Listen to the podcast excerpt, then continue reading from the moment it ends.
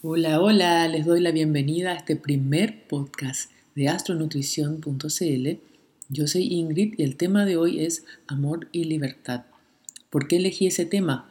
Porque hoy es la luna nueva en Acuario, signo que nos habla de la libertad, y el domingo es San Valentín, que nos habla del amor, pero no solamente por eso. Además, la luna, que son nuestras necesidades emocionales, hoy hace una conjunción, es decir, está en el mismo grado de Acuario que Venus, el planeta del amor, Mercurio, la comunicación, y Júpiter, que expande y es, tiene que ver con, también con la libertad y con los ideales. Entonces me parece perfecto hoy hablar de amor y libertad y como luna nueva, esto es un ciclo que va a durar seis meses hasta la luna llena en Acuario, que es el 23 de julio. Entonces, le estaba contando un poquito adelantando cuál es la energía de Acuario, que tiene que ver con libertad, con ser diferente, con ser original y auténtico. Acuario es un signo de aire que tiene que ver también con ser objetivo. Y esto es muy importante porque generalmente entendemos las relaciones de amor, de pareja, en términos de más bien dramáticos que tienen que ver con Escorpio, como quiero fundirme contigo, quiero estar pegado a ti y, todo lo que eso conlleva. Em, celos, relaciones como em, manipulación, de quiero controlarte, de quiero estar pegado a ti, y bueno, ahí se me vienen a la mente estas millones de canciones cebolla de que no puedo vivir sin ti, o estos tangos trágicos como desgarradores. Estoy exagerando un poco como yendo a la polaridad de Escorpio. Acuario en ese sentido es un signo, no, no sintoniza con el drama, no e, se desapega a eso y lo encuentra poco evolucionado y, es capaz como de mirar ese drama desde un punto objetivo para poder resolverlo también. Se despega y se desapega de, eso. Y también podemos entender las relaciones más bien capricornianas. ¿Qué, sería esto? Como el deber ser, como la responsabilidad y, solamente enfocado como si la relación fuera un trabajo.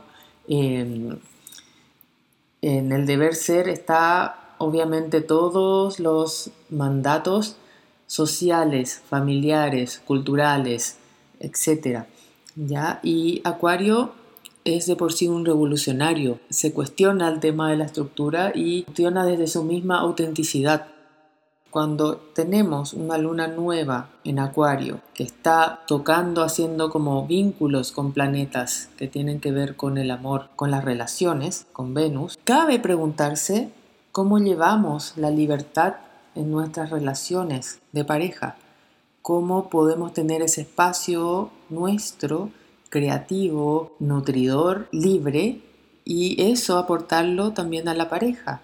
Cuando me pregunto cómo llevamos la libertad en el amor, me surge otra pregunta. ¿En qué momentos en la historia el amor se ha liberado? Empecé a buscar eh, situaciones que han pasado en la humanidad y ver qué configuraciones, qué carta astral tenían, eso porque también se pueden ver carta astral por eventos, por sucesos que han pasado, y empecé a mirar el papel de Urano como un agente de revolución en lo que entendemos por lo que es el amor. Por ejemplo, en 1955, en Puerto Rico, se estaban haciendo las pruebas para la pastilla anticonceptiva cuando Urano estaba en el signo de cáncer. Cáncer tiene que ver con la familia, o sea, estamos haciendo algo nuevo, revolucionario, que va a, hacer un cambio. Todas estas palabras que estoy como enfatizando tienen que ver con palabras que tienen que ver con Urano. Vamos a hacer un cambio en la familia, en cómo concibimos la familia.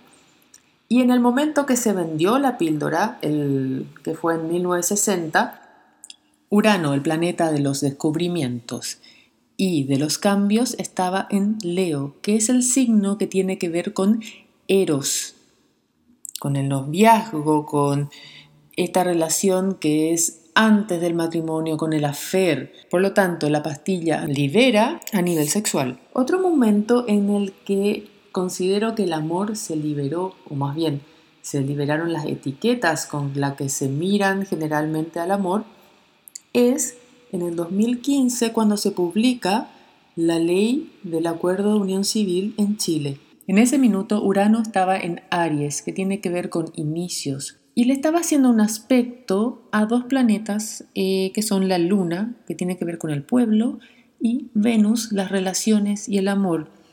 Ambos planetas, la Luna y Venus, estaban en Géminis, que es el signo zodiaco que no se le asocia a ningún sexo en particular.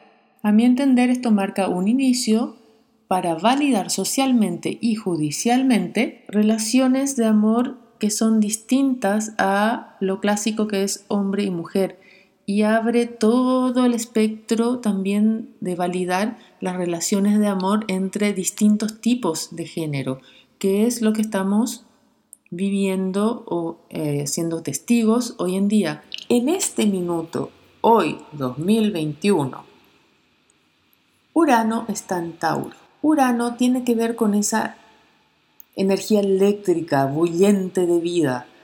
Y Tauro con satisfacer las necesidades. Tauro es un signo de tierra. Y ahora es súper interesante esto porque mitológicamente Urano, que fue parido por Gea, por la tierra, y luego fue su amante, tuvieron varios hijos, tuvieron los lagos y con eso Gea se puso absolutamente fértil y se y, aparecieron todos los verdes, todas las pasturas, todos los árboles. Voy a dejarlo eso ahí. Ahora quiero llevar a Urano por el otro lado. Urano como regente de, de Acuario, de este signo desapegado, que puede ver las emociones, pero desde una manera racional y entenderlas y no meterse en las emociones. ¿Qué quiere decir eso?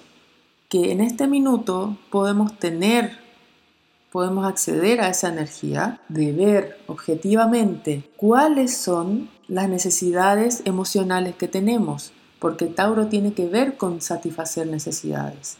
Entonces, si yo puedo tener una herramienta acuariana hoy en día que va a dar un salto cuántico en mis relaciones de amor, es esa capacidad desapegada de no, no de no conectarme nada y que las emociones son básicas, y no, no tiene que ver con eso, las emociones son súper importantes, pero también es súper importante entenderlas y entender cuáles son nuestras necesidades emocionales para no estar pidiendo esas necesidades a nuestra pareja.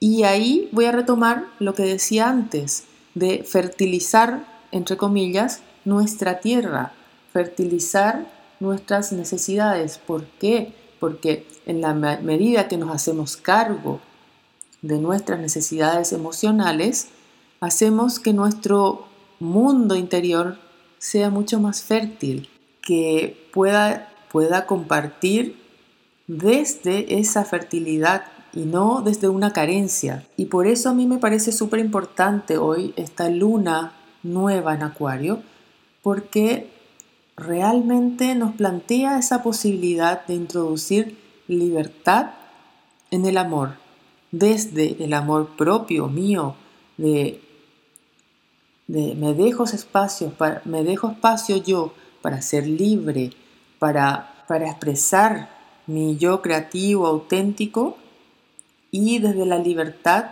del estar con otro y de decirle todos los días, yo te elijo, yo te elijo hoy, hoy es un nuevo día em, y este día te elijo para que seas mi pareja y para amarte.